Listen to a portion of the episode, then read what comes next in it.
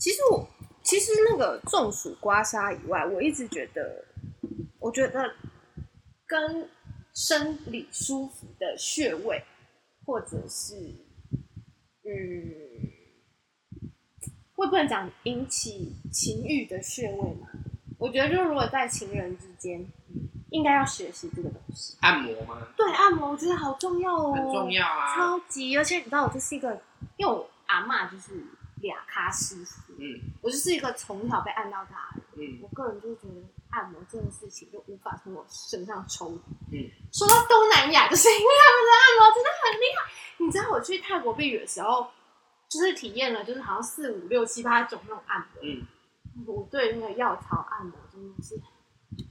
哇，回味无穷，真的是回味无穷。它就是用两两包东西，然后里面就是药药草，然后是热的，那一包里面的药草是热的药草，然后就是除了一般的那个推拿之外，他们就是会用那两包，然后它它长就是呃，很像大蒜，对对对对，然后就是会帮你压啊，然后敷，然后之类的。因为我那时候刚好去避旅前。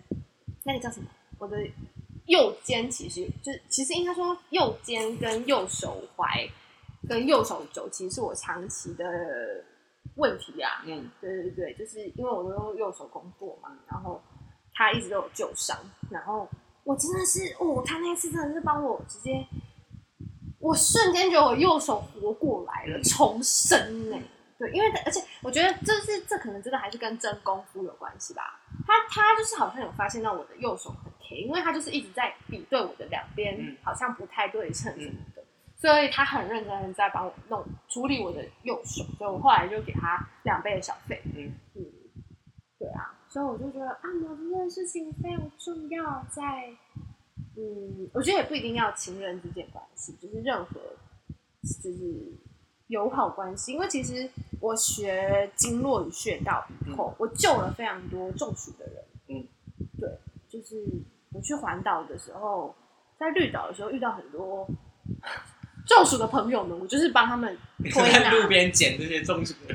对，就是也不一定是路边，可能我们刚好就是在同一个地方吃饭或者是什么，然后他看起来非常不舒服，就是帮他简单的推拿这样子，然后他就有好一点。嗯，对啊。我就觉得哇，那一次让我认真的感受到哇，学这东西他妈好有用。那你要去读学士后中医？你怎么知道？我真的很认真有在思考这件事情。那要读六年，可是那个中医师要更难考。可是我不一定要考到啊，我只想要学习如何。也是。我又没有职业。也是。你觉得我看起来像愿意职业的人吗？也不是不行。也就是，但也没有，而且你看。周围又离我家那么近，走路就到的地方。是啊，所以我真的是一直有在考虑学士。你要读很久，就是等我，就是没差，就是等我现阶段想要做完的事情都做完以后，也许我就会考虑去读一下。好哟，是不是很棒？还不错，可是那个中医就不知，就是什么都要学。对啊，可是这样对我来说挺好的，因为我身体就是糟。是这样吗？我读也只是为了自己啊。你以为我想要行医救人哦？就先救救自己吧。有一天你搞不好就改变想法，就是读读书的过程中也是有可能，可能啊，对不对？对啊，但是但是我觉得会会会讲这个，其实是因为我经常在就是各大那种男女关系的论坛上面看到一些很很雷同的话题，就是例如就是在讲。说另一半不给他，不帮他满足他的情欲等等的。可是我有时候在想，是不是因为你没有提供足够的足对足够的引起他兴趣的欲望或什么的？有可能。然后我个人觉得，就是按摩这件事情真的是很好切入点，而且很好学。对啊，而且它是一个很亲密的关系，在接触上面。对啊，谁会给陌生人按摩？除非是就是那个按摩师傅。嗯嗯。哦，而且我也很喜欢去适当按摩。嗯。因为我就会觉得我在就是就是享受之余，我还好像真的可以帮助一下别人。嗯，对。但情趣用品这件事情，我觉得就是看各方手段。可是情趣用品的品质也真的是差很多哎、欸。嗯，就是好的那种医疗级等级的东西，就就是那个那个品质就很好。然后那个用要怎么挑？那看材质吧，还大家还是要去选那种也是比较有保障的，或是什么牌品对品牌。对啊，像刚刚有被雷过吗？是没有，但是我有用过很难用的飞机杯。你知道什么飞机杯？嗯，就打手枪用，男生打手枪用，它就是就是它就是很像杯子。OK。然后就很雷，就很难用，那个手感真的是拿起来很很糟，所以就很不顺。嗯，哎、欸，有很否就是 gay 的情趣用品吗？店吗？还是物品？物品，物品也没有哎、欸，就其实就是我们知道的那些。对啊，按摩棒，就是假阳具，OK，然后飞机杯就是男生都会用嘛。嗯，还有什么吗？没有了吧？没有特别有其他的。嗯，有那种前列腺按摩器啦。OK，但是那个就跟按摩，那个就跟那个震动震动器差不多。前列腺是在屁股里面。哎、欸，前列腺 对，前列腺在，其实前列腺有两个地方嘛。嗯，就是哦，我不知道。Now you know，我记得前列腺 G 点，它在 G 点。OK。然后你的后面的 G 点是在肛门里面。嗯哼。大概你手伸进去，大概两个中指伸进去，那两个指节。好低调。你往上按会按到一颗很像，就是很像凸起来的按钮东西。对对对对对。按钮。那个就是你的前列腺。OK。嗯。然后你这是男生才有的吗？女生也有啊，女生也有前列腺。哦。所以就人都有前列腺。所以才会，就是有些人会前列腺高潮。嗯。那但我必须说，就是前列腺高潮真的很爽。呃，这是不是只有零号才能？就如果一号想被干的话，大家也可以体验啊。OK，好，大家都可以体验哦。笑死。对。了解。哦。所以你是从什么时候开始玩玩具的？其实没有很久以前。就是我其实一直觉得。如何让自己舒服的这个概念，在身体上，嗯，我的探索非常非常慢，嗯，然后，而且因为我觉得我比较大的困扰在心理，嗯，可是我知道其实很多人他们是在生理上没有办法满足，嗯，嗯，不然我不会看，不然不会那么容易在网上看很多抱怨，嗯，我就觉得到底是哪里出了问题，嗯，因为我就觉得如果你的另一半没有办法满足你，你难道不能满足自己吗？我觉得那个不一样。哎，就是好打手枪跟跟别人上床，然后射出来、哦、这件事情是两回事，因为你跟别人来具体分析，你跟别人发生关系是亲密关系，是肉体的接触，然后你的、嗯、那个什么，你身体会分泌的荷尔蒙、多巴胺什么，完全跟打手枪不一样。但是，可是至少可以就是达到基础的满足吧？对啊，但是。那样的很多人其实是在追求一个激情，嗯、是两个人之间的激情，还有一个我必须讲。所以你觉得两个人之间如果情欲上有问题，一定要想办法处理？绝对要想办法处理，很重要。就是性这件事情，我完全是不不害羞在分享，或者在讲，或者在教育大家的。OK，情欲的抒发在情侣关系之间，嗯。绝对占了很大很大的部分，嗯哼，所以，like，就是有些人没有，就是为什么会有人会死床啊？你现在在点名女同志吗？我觉得不管男同志、女同志都会都很容易死床啊。哦，真的、哦，我我异性恋也很容易死床啊。哦，对啦，对啊，所以就只要是 gay 也会死死床吗？当然会死床啊，怎么会不会？我以为女同死床的比例比较高诶、欸。可能这我没有研究，但是也会有男同志死床，因为有些人就是觉得每次都那一套，OK，没有新的东西，OK，好，所以就是，嗯，我觉得。我不晓得哎、欸，就是可能在情绪教育这件事情上，女生的开发又可能会更少一点。就是我的意思是指说，男生可以取得的管道跟资源比较多。为什么会这样子？因为女性向的这些资讯，其实都是近年来才慢慢开始多的。你说同志吗？No No，所有就是所有跟性有关的资讯，大部分都是以男性为主体在介绍的。对，真的。所以我觉得我自己的观察跟看法是。女生在学习让自己舒服这件事情上的资讯真的非常少。近几年来，可能就是女人名之类的开始有在推，但但男生就很容易取得如何让自己舒服。对，我我觉得啦，比较多啊。虽然我觉得很多都是错误啦，父权主义下的就是就是大家也都知道，A 片产业是很多都是假的。但但是对啊，一片百分之八十都假。是，可是就是如果你要看数量来说的话，还是大部分都是，嗯，要找的话，很多都可以看得出来是如何让男生舒服的资讯。嗯，但如何让女生舒服的资讯就非常非常少。可是我自己知道的是，我现在看越来越多，就是女生的资讯就是越来越多，然后最让我嗯。最让我看到比较正向的东西，其实就是玩具，就是情趣用品。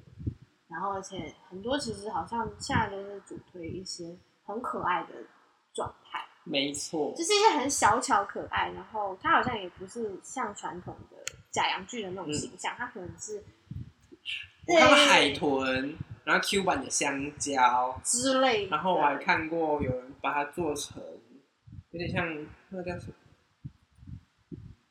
小章鱼，我看过小章鱼，它是嘴巴吸的那种概念。嗯，然后，嗯，我看了那个人家的介绍，会觉得，哦，这是一个很很很高级的使用的那种，就是你一定要很懂自己的身体，才会知道你要洗哪里或是什么之类的。嗯，就是你可能需要花一点时间去开发自己的身体。所以，就是探索自己的身体还蛮重要的。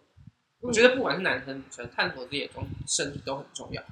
因为男生其实打手枪有很多种方法，嗯，就是不会只有就是敲一敲就结束了，真的没有，就是打手枪可以是很，嗯，它可以是很舒服，然后很开心的一个过程，然后它有很多技巧啊，对，就是自慰的技巧，嗯，所以我觉得这个蛮蛮重要，就你要找到自己舒服的方式，然后你也不可以就是永远就是那一套，你总要有。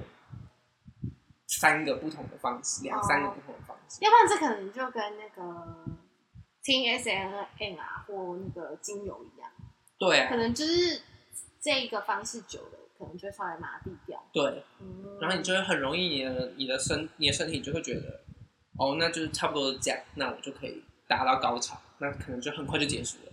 嗯哼，因为我我就是因为我同学他最近生小孩，嗯。然后我就经常会看一些跟呃婴儿啊、幼儿有关的资讯。嗯，然后在某一次，我就是看到了一个很重要的东西，就是他在教妈妈如何处理男婴的包皮。嗯，我我突然发现这个好重要哦。嗯，因为没有任何一个妈妈有那个构造啊。对，所以他从来不知道的状况下，他要如何去处理。就是照顾小男孩的阴茎跟包皮这件事情，其实是困难的。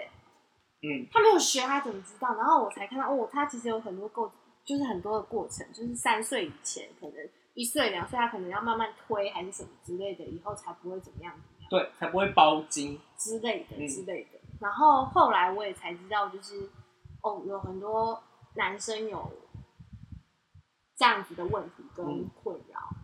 对。然后还有就是他们什么时间点第一次去认识自己的身体，或者是呃什么样的情况下会去割包皮之类的，很多都是其实是发炎了或者是什么，然后才去处理等等。所以，嗯，你自己那个自己处理到这个状况的时候是什么时候啊？自己你要自己洗吗？对对对，因为这个其实爸爸妈妈不会教，对不对？对，可是我一直都就是都正常，不知道，我是没有印象哎。就是你什么时候意识到要去把它翻开来洗之类的这种？我真的不记得了哎。哦。但是我记得，反正因为我们家就是十八岁，就是成年礼带去割包皮。哦，是。我妈觉得那比较卫生。OK。所以就就真哎，我我就十八岁，我记得十八岁的时候吧。对。就是你你。你你哥可能是我哥也是，OK，、嗯、所以你就知道自己十八岁会有这件事。对，痛吗？很开刀当然不痛嘛，因为我麻醉。哦，我跟你讲，麻醉打针的时候他妈超痛，三支针往你的屌上面戳下去，欸，啊，好痛啊，超痛的，啊。然后恢复期的时候不很不舒服。恢复就是大概多久？两个礼拜？两三个礼拜。哦。可是因为很不方便，你不太能洗澡。那是哦，他是他是上冬天去，对，就冬天去，冬我们都我们我们都冬天去，然后而且还有一个困扰，然后男生就是会晨勃，就是早上会充血，他妈痛死，超不舒服，因为那是伤口，然后他被撑开，OK，对，所以很不舒服。可是后面还好，就医生都会开止痛药。很小的时候就去割吗？可以，这样会不会比较不痛？会，哦，像有些。我有我有认识的人，就是他们，他三两三岁、三四岁的就就带去割掉。我那个时候看到的那个婴儿的资讯，就是在讲，好像就是什么从一岁就要开始用棉花棒把它沾水慢慢推开什么的，嗯、然后等到可能三四岁就可以去割掉什么的。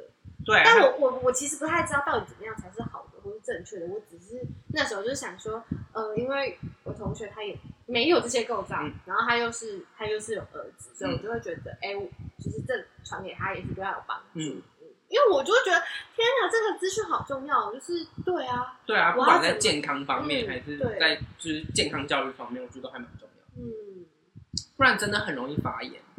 你说阴茎的部分，对，因为其实女生其实很非常容易尿道感染、阴道感染，然后这些其实也不一定是。透过性交或是其他的可能性，嗯，造成的感染，就没有保持卫生就很容易感染。然后你看它就是闷在那里，再加上台湾太湿啊，对啊什么的，然后又再加上可能一些服装的审美，台湾人喜欢穿很紧，嗯，所以又热又紧，各种闷啊潮湿，然后又女生又很喜欢憋尿，女生都很这这是什么？这是什么理论？这是真的，我我就是女生都很喜欢，就是等一下再去上，为什么？就是可能他手头上的剧还没追完啊。可是你们明明尿到就比男生还短，为什么你们可以那么会憋尿？我不知道哎、欸，我遇到很多就是他他们有感染问题的，其实都是因为憋尿，要不然就水喝太少。哦，嗯，对啊，所以就是麻烦大家多喝水，多尿尿，这好重要哦。真的，嗯。但是那你知道，医生也建议，就是男生打完手枪要去尿尿，打完手枪半个小时要去尿尿。我也知道，就是性行为结束要去哪里？对，就是要把那个剩下的遗精排掉。哦，嗯，可是不会啊，对，因为男生是阴茎跟尿道在一起。对，嗯哼，嗯，所以它因为它就有两个洞嘛，嗯、一个是你射精的口，一个是尿尿口。所以你们也有两个洞哦？对啊，可是它就是它就是它就这样一根，然后上面上、欸、上面一个洞，下面一个洞。哦，我以为只有一个洞。没有没有没有，是两个。所以你们也是两个。对对对对。哦。对，所以可是他们两个就是都是同一个出口。OK，对，所以就很容易，你如果不要整清干净的话，很容易发炎。嗯，而且我也觉得是超级超级无敌，就是希望可以由男性去结扎。哦，因为就是我听了好多个例子，就是什么都是女生去结扎，可是我就觉得她就已经生小孩、怀孕什么已经很辛苦了，然后为什么是她去结扎？其实男生唯一可以帮忙的就已经是结扎。对，那你为什么不帮忙一下？对啊，因为我我就是对我同学他就是，但是我觉得可就可以戴保险套，那又不是绝对，但是他至少可以降到低啊，那个几率怀孕会降低。可是在我听来，大部分的男生不愿意，不愿意不愿意戴保险套，所以那就请你去结扎。这些男男人那怎么了？我不知道，搞不好你比较清楚，直男在想什么，一男在想什么。我不知道他们在想什么。如果你有想要小孩，你们再去计划生育，好吗？如果你们没有要小孩，他妈好好戴好保险套啊。就所以，所以以以一样身为生理男性，你也不懂那些不戴不戴保险套的人在想。我可以理解戴保险套上床是一件没有那么舒服的事情，嗯哼，就你可能没有办法感受到皮肤跟皮肤接触的那个感觉。嗯，可是我还是不懂为什么不戴保险套啊？就算好，就算你今天假好，我们今天不管任何呃性取向，你今天男生跟女生上床，或是你去约炮，那性疾病是不是会传染？嗯你怎么知道这个人有没有性病？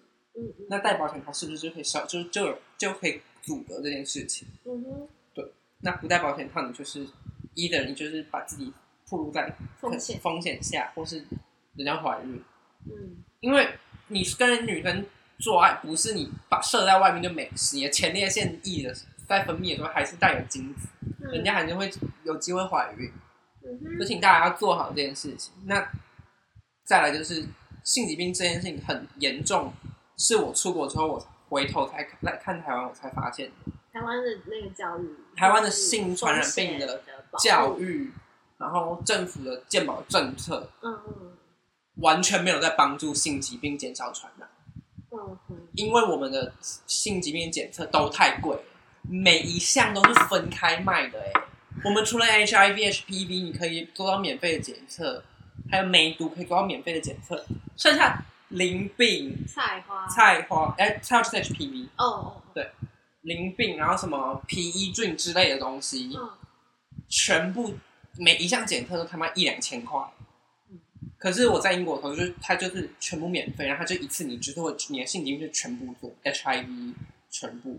我觉得好像是他们认为，如果你是固定性伴侣，就不会有性病。没有这件事情。对啊，超级这这想法超级无知哎，我不懂，就是为什么不推？然后，当然我知道有各种各种理由啦，不过就是你上次分享过英国的那个状况以后，我就会觉得哦，台湾真的有很大的进步空间。至少在性性这件事情上是有非常多的加强的空间，而且我是认真发现很多人没有这个观念。嗯很多人不知道传染病，它是有可能，就是你一传十，十传百的这种，因为传染病的潜伏期很长，嗯然后很多时候他们完全没有症状，嗯，就除非真的是已经到了一个阶段，他们才会开始有病征出来。而且真的是有听过很多那种，就是很可怕的那种例子啊，就是五六十岁的妈妈一辈子就只跟这个男人上过床。结果他竟然验出性病，所以呢，这这件事情不是非常可怕吗？对啊，所以好不好？大家戴保险套。如果你没有那么多预算去每个月定期去做那些性传染病的检测的话，请你戴好保险套。真的。对。然后现在台湾同志，呃，其实不只是同志，应该说在艾滋病防治这一块，嗯，台湾现在有在推 PrEP。呃，预防性投药，嗯哼，对，就是在呃发生性关系之前，你你可能预期你会有不安全性行为，嗯，那你就是在那个时间吃那个药，那它会帮你的身体预防预防艾滋病的病毒入侵，嗯，然后它现在是被证实是百分之九十七有效的，OK，对，所以是很有效的一款药，可是那款药只能抵挡 HIV，哦，它不会抵挡其他任何性病。所以还是戴好保险套。嗯，但是如果你愿意去取得那个药物的话，你就双重保障。可是其实在台湾不好取得，OK，因为台湾现在是呃，你假设你的伴侣有 HIV，男生女生都一样，你就可以直接拿到公费拿到那个药，哦，不然就是要去排，然后用买的，然后买的很贵，嗯，就是不是便宜的药，嗯，对。然后我记得，因为那个药其实有一个。小小小的缺点就是，你如果长期服用，它对你的肾、对肾脏、肾脏，有些人会造成影响，可那个几率很低，那个比例很低很低。可是还是有人会对那个药物有反，那个肾脏有反应，所以你每三个月要回去抽血检查一次，看你对这个药物有没有对你有长期的影响。如果没有的话，那个药物就是安全的。对，所以这一块也是我在国外学到的，因为在英国，我刚好那个时候在英国。十月的时候，他们全英国就是 PrEP，就是这个预防疫苗叫 PrEP，嗯，全部免费，嗯。他们鼓励所有人去拿，特别是在同志圈，嗯。对他们就是有做广告啊，然后你去检查的时候，那个护士或者医生就会问你说你要不要拿 PrEP，因为不用钱，嗯。对，所以我那个时候就有，然后我也跟那个护士说，我三个月后没有办法回来检查，因为我就我要回家这样，嗯。然后他说那我开六个月给你，他就说他就说我宁可你知道自己可能有风险，然后你就继续吃，也不要你就是中了传染病。我觉得这个在公卫的角度来思考，才是真的对整个社会、整个国家有帮助。嗯，就是经常嘛，看到一些污名化的讨论，都是就是因为你们爱乱搞，才会有这些病。可是这个很怪啊，是这个病已经存在在这个世界上了，你怎么可以怪罪这些人会得这些病？他们也不是自愿的、啊，对啊，是这个病毒已经存在了，你他妈现在可以怪那些得到 COVID-19 的人吗？嗯，是吧？对啊，所以这个观念大家还是要稍微可以去摄取一下知识这方面的知识。我觉得这个真的太重要，太重要了。就是台湾的卫教还是有需要努力的方向。可是我觉得可能也是民族性偏保守，是是是，所以就绝对他们就会觉得只要是安全的性行为就不会有病，可是不是这样，不是这样。因为其实性病有很多，其实是你如果身体的抵抗力比较弱的话，你就会中，你就很而不是而不是一定是有什么不好的性行为你才会中。嗯嗯，而且你看，性病不会只有发生在你性器官，嗯，对，对，所以病毒在其他地方也是有可能作用。对，像是他们在做，我那时候去做检查的时候，他们会把我不知道那个中文叫什么，可它叫一个是 chlamydia，一个是 gonorrhea，他们两个都是性病、性传染病。嗯然后他们会做两个地方，一个是肛门，一个是喉咙，哦因为你会有口交的行为。嗯然后这两个地方都会有性病的产生，嗯哼嗯，所以就不会只有在性器官上面。，OK，对，了解。所以，哦对，而且在关于就是性行为这件事上，其实我之前去抽血的时候一直有一个困扰，嗯，就是抽血的时候需要回答一个问题是你有没有进行过性行为？嗯然后因为我跟女生有性行为的时候，我不太知道我到底要怎么回答这一题。嗯，你可以理解我的困惑吗？我可以理解你的困惑，对啊因为没有我我不太知道，因为我不符合世俗的呃性行为的定义性行。为定义，所以我就是在想，这题我到底要怎么答？那你都怎么答？我最后就是回没有。嗯，对啊，我的理解上啦，对啦，是好像这样也只能答没有啊。是吧？可是我我明明就有性行为啊，只是我是个女孩。那像，就是我那时候在思考这些的时候，我真的是超级超级困扰。嗯，对啊，嗯，性行为这件事情，大家真的是可以去多去涉略一点知识，不管是传染病方面还是技巧方面，这都很重要。我觉得讲到性行为，最重要的就是达到生理上的愉悦嘛。哦，那你没有办法取悦另一半的时候，你们就很容易死床。而且我也觉得性，呃，应该说性关系不是只有性行为，当然不是，我就是就是绝对就是可以接受，就是按摩大于性交啊，我需要无限的按摩，到底多需要按摩？可是按按摩真的是一个很很容易勾起情欲的东西，对对对就是行为，就是我不我不喜欢性交这件事情，但如果就是我的另一半就是很想要性交的话，那他就是按摩到我想要，嗯这样我就可以，我们两个就可以达成平衡。嗯，嗯，我觉得这就是一个各个情侣他们要自己去想办法找到一个平衡的点吧。那你知道就是很多同志的 SPA，他们都有在做就是情欲按摩情欲按摩，他们叫机能保养，好赞哦！可是那其实是违法的。哦是哦，对啊，因为性性性交易在台湾不合法，不是吗？啊可是他只有按摩，这样也不行可是他的按摩按到最后就不会吃按，哦哈，那哦哦他还有罪，对，我以为就是单纯，就是没有没有就是没有没有，很多不单纯的。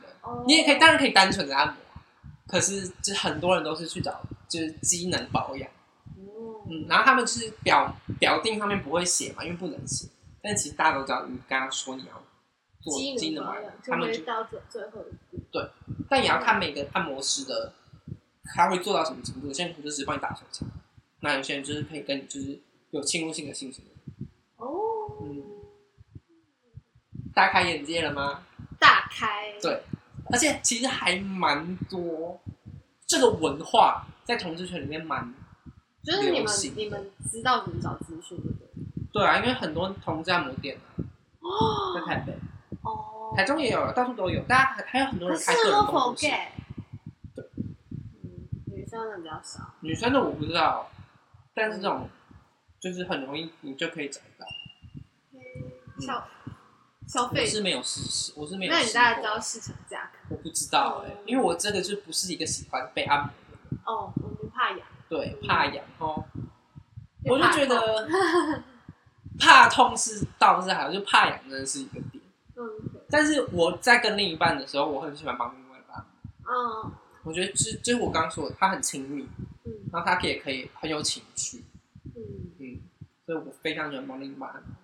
对，然后嗯，可是我觉得在做性行为这件事情，大家我不知道为什么大家都很避讳去讨论，可能他真的很私密吧。嗯，是，可是就是必须讨论。它才变成一个大家会去讲的话题啊，对吧？或者是我觉得在声音方面很重要，因为我是一个听觉型的人，嗯，就是声音引起我的欲望其实非常重要。这欲望不不一定是那一类的欲望，是我能不能跟这个人再继续聊天下去、再讲话下去的欲望。你好难聊哦。哎、欸，可是这真的，就是如果他声音好听的话，或是他的声音跟我对频，我真的会比较愿意跟他聊。就是会两个人就维持在这样的频率，就很高。不一定啊，不一定。其实我很喜欢低的频率，可是又不能是无聊的低，它可能是要有抑扬顿挫的低。我觉得声音好听真的很重要，超级超级无敌，不管在任何方面。嗯哼，就如果你在床上声音很好听的话，完了。哦，直接高潮，撒回，笑死！所以，可是我也没有办法接受很安静的状态。嗯，就如果他真的就是你是死鱼，gay 也会有死鱼，当然哦，我会直接就是谢谢，我们就是下次见，就请请出去，把衣服穿好出去，我没有办法哎。OK，好，就不然就是我们是不会有下一次。你知道零二零四吧？知道。那你记得我们国中的时候有段时间不是很爱玩那个国际色情电话？嗯。的铃声。对。然后这件事情我其实一直记得它，因为我实在觉得太荒谬、太好笑了。嗯。然后所以后来我大学在做毕业制作的时候，嗯，因为我做的是广播剧嘛，对，我大学还在弄广播，然后。我那时候就跟我主人说：“你不觉得大家都玩悬疑剧或是什么之类这种很无趣、很无聊吗？”嗯，我就说我觉得声音它是一个非常直觉的东西。嗯，我觉得我们来玩玩看情欲，你们怎么看？嗯，然后后来就有达成共识，这样，嗯、所以我们后来就是做了色情电话的广播剧。嗯，它的整个主轴就是有设计一些故事线，然后以色情电话为主题。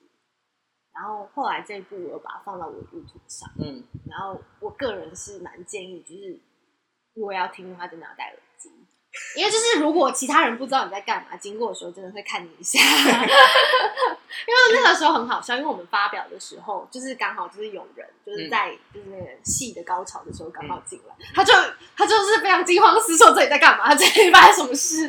对，我说哈哈，不要迟到哦，就跟你说不要迟到。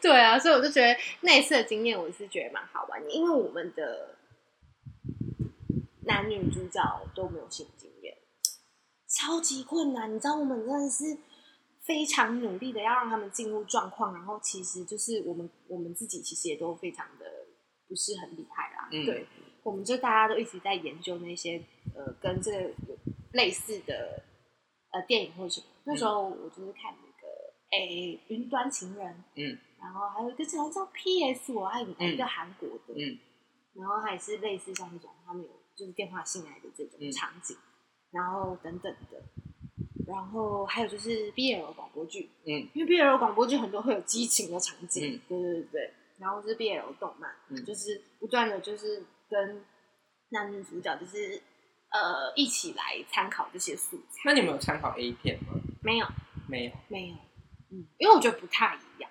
嗯，因为电话现在的状况真的跟 A 片不太一样。嗯，但是但是是有跟女主角说，如果她愿意的话，她可以去看一些，因为说不定对她就是展现声声音有有有帮助这样。然后，但是我们那时候有做一件事情，就是我自己是觉得蛮记忆深刻的。我们那时候就是有那时候 Good Night 好像才刚开始。嗯。红起来，嗯，还是刚刚开始推行，嗯，我也忘了。然后女主角就说：“哦，她有玩，嗯。”然后我就说：“那那这样我们要不要直接来练习？”嗯，对。然后，所以我们那时候就是直接让他跟几个人练习了。对。那对方都有达到他们想要的？就是呃，通常都是哦，有其中一个真的是对方应该是超级无敌懂哎，嗯。他就是骂我，对，对，骂我、羞辱我之类的。然后我真的是大开惊呆了，对，真的，而且另一个世界。而且其实就是，其实女主角她也是很辛苦，她就是已经真的是没有临场反应了，她最后就挂掉。她说我不知道跟她讲什么，就是她她自己就是脑袋也是一片空白。然后就她后来跟我说，她后来有在来敲我，哎，我就。就是你成功了！天哪，我就说你好棒哦！就是对我说，那就看你自己还要不要跟他聊。我、嗯、我就自己不不掺和，不掺和。可是其中有一个人，应该我猜他应该年纪比较大，他、嗯、就说：“你们是不是很多个人？你们觉得这样很好玩吗？”嗯。然后我们就跟他讲说：“哦，没有，我们就是因为这个原因，所以我们在让你的练习。嗯”然后说：“那你们应该一开始就讲。”嗯，对。然后他就有稍微教育我们一番。嗯，对啊，然后。对啊，以以以以伦理道德这一块是有点不好意思啊，嗯、对，但是反正就就这个过程，我自己就觉得，哦，天哪，不要小看你一部作品，就是你都不知道他背后有多少辛苦的故事，就是即便它只是一个还不是很成熟的，就是学生作品而已，嗯、但你不知道我们付出了多少努力，嗯，对啊，所以我后来就思考了很久，就经过主人同意，我还是把它公开放在网络上，嗯、因为我觉得。对我来说，它其实没有不好，嗯，它还是挺棒。整个故事线或是整个呈现上面，我觉得在世俗上面的学生广播剧里面是一个非常少见的题材。我觉得它值得被听见。嗯嗯，对。那把那这个比赛，那个时候我们没有做这件事情，所以，然后再加上主要是现在要不要来做这件事情，好像也都有点麻烦。主要是联系所有制作团队还有演员的部分会有点小麻烦，嗯、所以就我自己就是把它记得，因为而且呃，雏形啊，我觉得是一个完美的雏形。如果未来还有机会，可以重新设计一下，因为我后来我觉得，哎、它其实可以有一些转向，嗯，发展成舞台剧啊。那你去听一下，你看你有没有感觉？好，可是因为我觉得。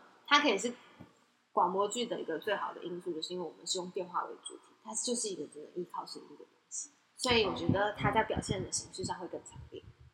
所以那个时候我才会觉得我要玩这件事情，而且我那时候最最高的一个目标就是，我希望下面的人会起生理反应，那就代表我玩成功了。嗯，因为我觉得在我来看，声音它如果能引起生理反应的话，就代表我们操作的很好。嗯，而且我们真的是。那时候你知道 Foley 吗？女音，嗯嗯、对对对，我们那时候真的是为了很多音效，真的是努力到不行。他手枪的声音怎么弄？你知道我们最后怎么弄吗？我们是因为我我们那时候有同学在那个茶汤，在手摇饮料店上班，嗯，然后他们就是下班的时候那个珍珠都要倒掉，嗯，然后就很浪费啊，所以他都会带回来给我们，嗯，然后我们就会去买牛奶什么的来喝。然后那一天真的是。好像下雨还台风什么，就是他们就剩超多，所以是一整杯满满的珍珠，嗯，真的是吓傻，真的是一辈子没看过这么多珍珠。戳那个珍珠吗？对，我们就是一戳下去，然后我们两个就互看，嗯我跟我主人，因为我们是室友，我们两个就互看，然后又再多说了几下，就是他了，我们就立刻收音机拿来，然后开始录。你知道我呃我在研究所的时候，我们隔壁不是隔壁系，但是是另外一个呃制作的同学，他做了一个，他做了一个也是类似的，就是情色的主题。嗯哼，可他那个情色主题又太多政治因素了，因为她是他是中国的一个女生。哦，对所以比较像电间谍的那种嘛。呃，不是，反正他主他就是在讲呃鸡，哦，鸡，对鸡，OK，对，然后他用鸡肉哦，去生的鸡肉，他就去录了一个一段他杀那只鸡的呃处理那个肌肉的过程，然后那个肌肉的收音就很像，OK，上床的声音，那个肉体的在碰撞的声音，，OK，然后就加油啊什么的，他就开始帮那只鸡按摩。嗯，然后那个声音收场，超级有那个画面感。对，嗯就是我觉得哦，没有想过可以这样子做。嗯，声音真的很好玩。嗯我嗯真的是，因为我就是一个听觉型的人，所以我我自己在声音这件事情上有很多很多的感受。这也是，这也是为什么我觉得我好像一直在做跟声音有关的事情，不管是我的生活，还是工作，还是论文，嗯都是跟声音有关。嗯经常啊，会跟声音有关，或者是真的能呃激起我长久动力或维持下去运作的东西，一定要先符合我听觉的这个满足感，嗯否则我真的是很难进行下去。嗯。嗯，可是我觉得，你知道有一就是人家在是发生性关系的时候，他们会有 dirty talk，OK，这个就有点像你刚刚说的那个抖 M 那样，就是骂他。这个我我就就是无法 get 到，对，我没办法。可是有的时候那那些东西是需要的，在那个情况下，哦我觉得是需要的，嘿，但也要看，也要适量。嗯，就太多，你会真的就是冷掉。好好对，就很容易就熄灭消风灭火。Hello，对。扣扣扣，对，到底想怎样？但是我同意，就是声音或是话语在亲密关系里面是重要的，嗯，也是需要的，但当然不是每一次都要，看你们今天的那个状态是什么。对啊，同意。所以大家还是要多阅读性教育、性知识，好不好？各类分各类知识都要广读，我们要广读，广读文学素养要有，所以要广读。吸收吸收多、嗯多吸收多。我很喜欢文学里面，他们很容易用一些声音的形容，嗯然后去展现嗯情欲的情境拟声词啊之类的，对嗯。然后你就会有些看上去就觉得哦，好好写实哦，嗯，然后那个就是画面感就出来，，嗯，被他培养出对所以。触觉模写、听觉模写，没错，真的这这一点很多东西值得研究。没错没错，同意，大概就这样。